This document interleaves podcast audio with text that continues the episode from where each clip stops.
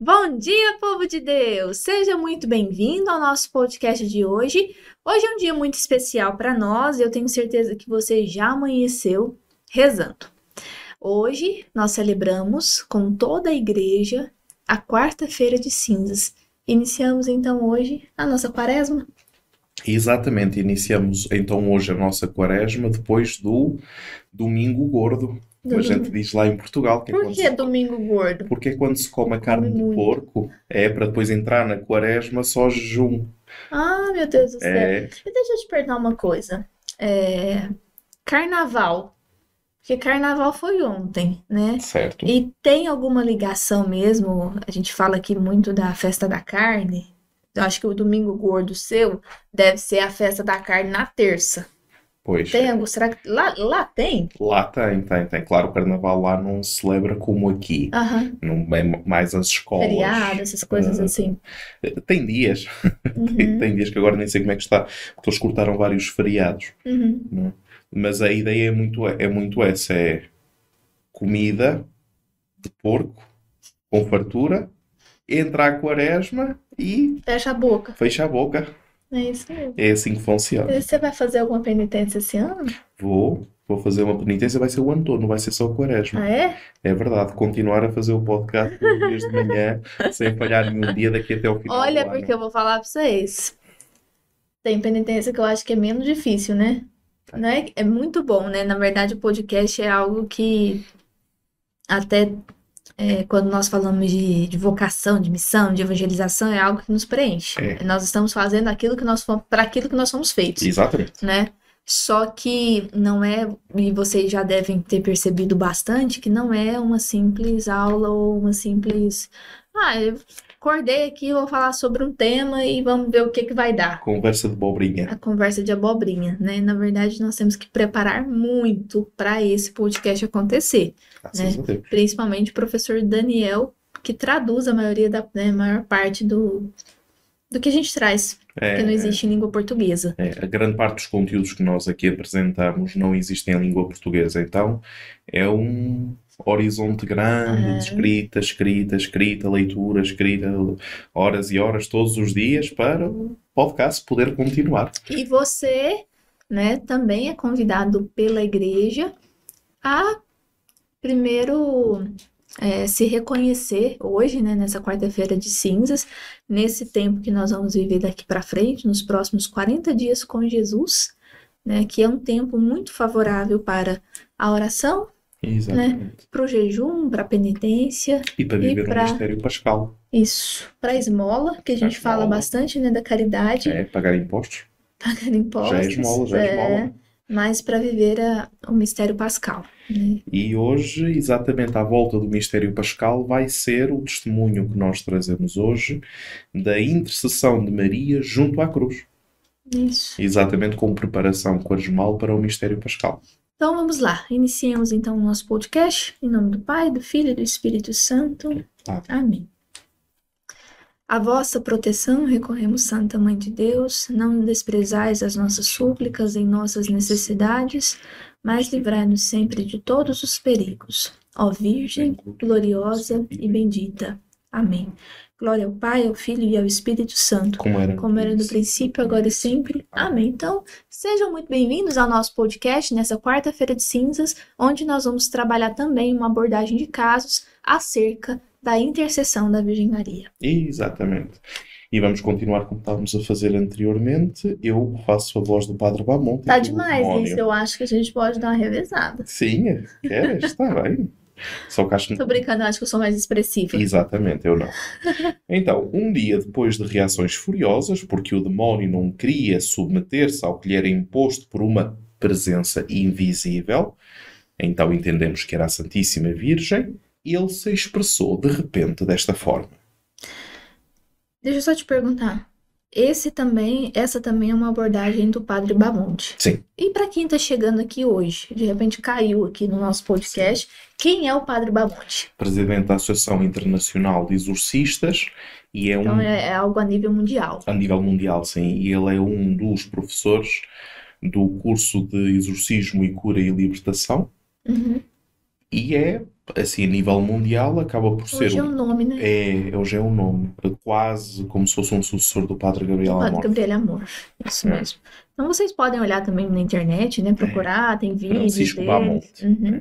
E também, se vocês tiverem interesse de procurar do Padre Gabriel Amorf, que ele também foi um grande comunicador. Um grande né? comunicador. Interessante, porque ele consegue trazer essas informações, como nós estamos fazendo aqui, né? De algo muito profundo, mas ele consegue falar nas redes, nas redes, na televisão, Isso. na rádio. Isso. Ele era um, um grande comunicador. Pois. E mariólogo. E Mariolo, E mariólogo. da minha faculdade. Então vamos lá. Ele se expressou de repente assim. Ele, né, quando nós falamos que é o demônio. Ela, com E maiúsculo, sempre reza por todos vós. Todas as suas orações são uma tortura para nós. Então começamos agora a falar da intercessão de Nossa Senhora. Exatamente. Outro dia, o diabo, claramente enfraquecido pelos louvores da Virgem Maria, disse em voz fraca: Você nos pede para rezar por todos os pecadores e também por aqueles que parecem sem esperança, porque você lê corações e justifica diante de Deus. Exatamente, vemos aqui este você é Maria, a atividade de Maria como intercessora plenamente, plenamente intercessora à direita do Filho, é chamada que em grego eh, a deesis, a súplica, a interceder permanentemente para que todos os filhos possam permanecer como filhos adotivos e aí, e aí receber a salvação. É claro que nós estamos vendo aqui textos que, como você diz desde o começo, né, de quando nós começamos a abordar casos de exorcismo e a presença de Nossa Senhora nisso tudo. É, é claro, como você disse, o, o demônio ele não é um teólogo, nem mesmo um dogmático, nem um catequista, muito menos um catequista, Exatamente. né? Mas nós podemos tirar, né, algumas coisas que Confirmar. confirmar isso. Essa questão aqui, porque você lê corações e justifica diante de Deus. Como seria isso? Nossa Senhora leu os corações. Mas de que forma? a intenção de- da pessoa que está por trás. Uhum. Quando a pessoa reza, eh, lembram-se daquela passagem que Jesus diz que o meu Pai quer adoradores em espírito e verdade. Não é? O vosso Pai que está nos céus conhece a intimidade dos vossos corações. Correto? Uhum. Lembram-se que nós muitas vezes temos a questão do coração imaculado de Maria e por aí adiante. Então, um coração unido a Deus, certo? Do, do, por um lado, mas por outro lado também unido aos filhos. Falamos no podcast anterior sobre a questão da maternidade espiritual de Maria.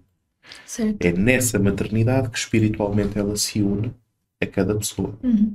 Certo. Em outro exorcismo, já que ele se gabava do sofrimento causado a alguns inocentes, comecei a rezar com determinação. Senhor Jesus Cristo, enquanto na cruz você parecia derrotado, enquanto parecia que o poder das trevas havia vencido para sempre, na realidade, eras tu que estavas ganhando para sempre.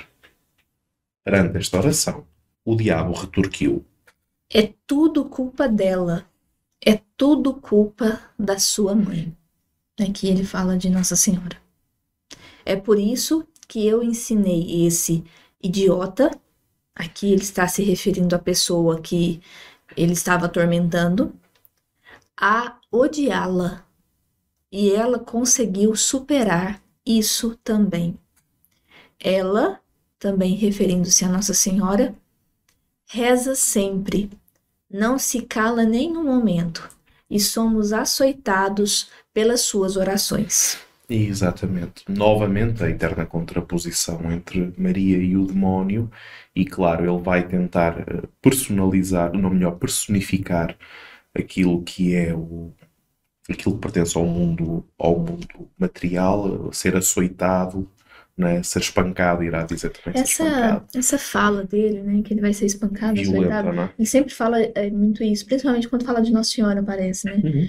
E mas isso é muito antigo, né? Acredito que isso então foi sempre assim, porque a gente vê alguns relatos até de santos, Sim, sim, né, sim. como é, São Domingos, né? Alguns santos que, que tinham, né, um munus exorcístico, ah, sacerdotes, ah, que falam sobre isso, que quando eles chamavam Nossa Senhora, o demônio gritava dizendo que ele estava sendo humilhado e que ele ia ser açoitado.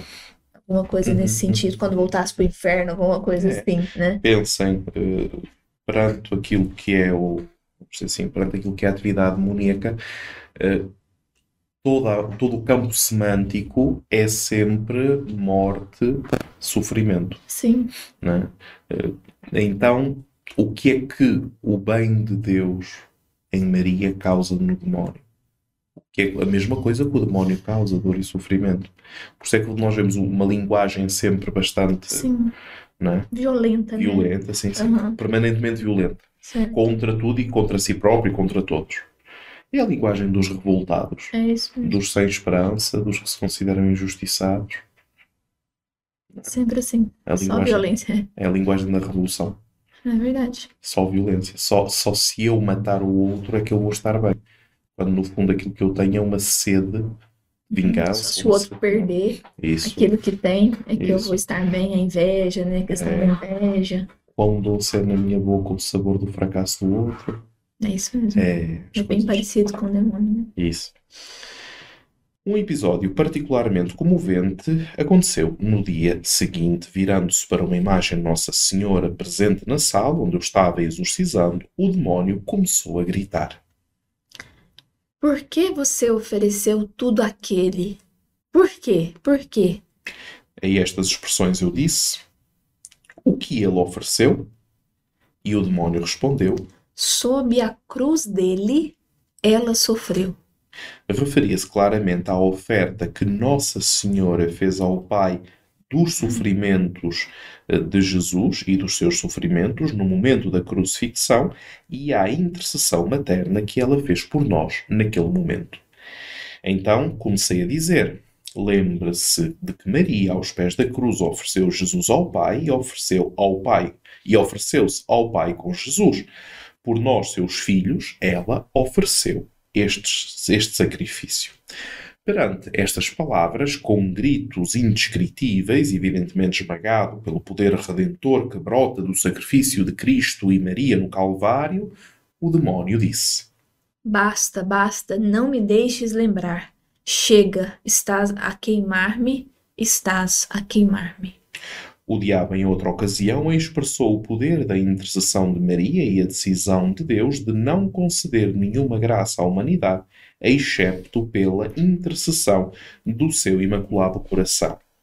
Pela razão pela qual o diabo afirma: Não sabes ou sabes, mas não acreditas ou não tens fé suficiente.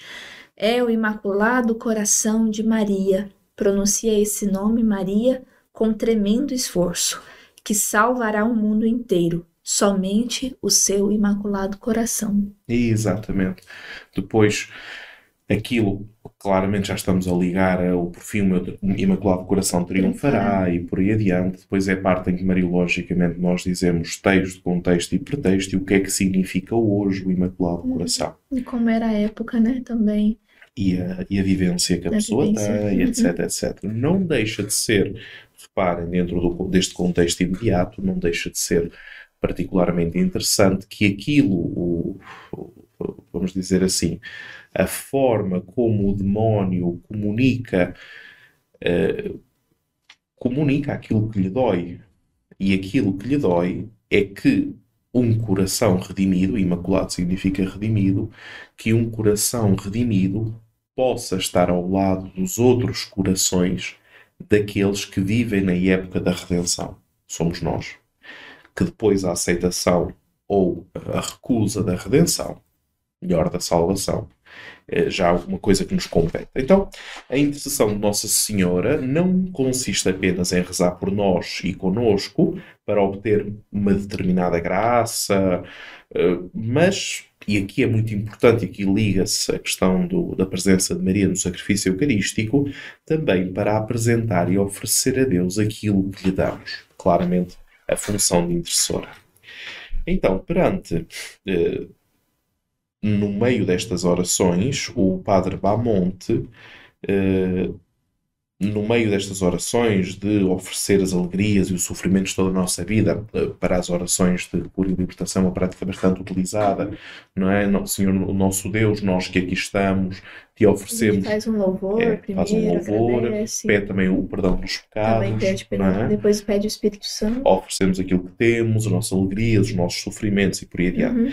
Então, nós não sabemos, melhor, nós não temos consciência, mas por fazer uma coisa destas, o diabo, eh, o demónio no possuído, é incrivelmente atormentado, a tal ponto que ele irá afirmar ao Padre Bamonte alegria, cada dor, cada sofrimento oferecidos a esse coração de Maria são doces ternuras de profunda caridade, que ela acolhe e oferece com as mãos e as eleva à luz desse Criador. Exatamente, e com isto nós ficamos a entender, uh, do ponto de vista da intercessão de Maria, que não, não tem tanta relevância, digamos assim, daquilo que nós vivemos, está muito mais com o ser do que com o fazer, está muito mais com a forma, a postura que nós colocamos perante o reconhecimento que nós colocamos perante um Deus Criador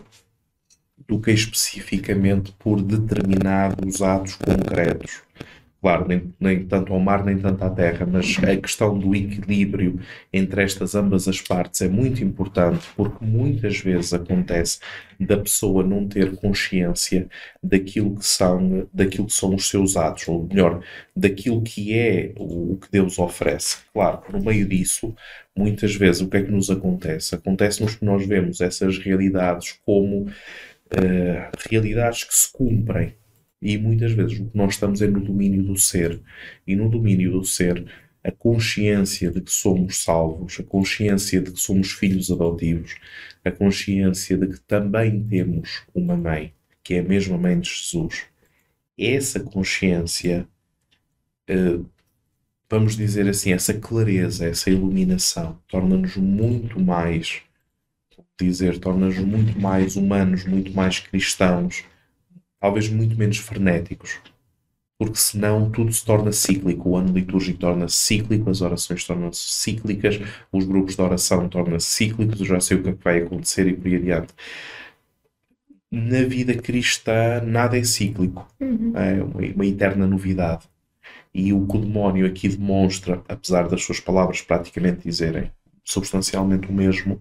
Uh, os ângulos são diversos do mesmo prisma, se quisermos, não é? Mas a percepção que nós conseguimos ter de cada uma destas verdades, que é o mesmo mistério, com faces diferentes, ajuda-nos e de que maneira a tomarmos consciência de quem somos. E eu, nos dias que hoje correm perante tremenda confusão, acho que esse caminho a nível quaresmal, ter a consciência de quem somos porque tudo são palavras, tudo são barulho, né? e nada é contemplação. E o cristão contempla os mistérios da fé. E é da contemplação que, no mistério da fé, nós encontramos Deus em nós, né?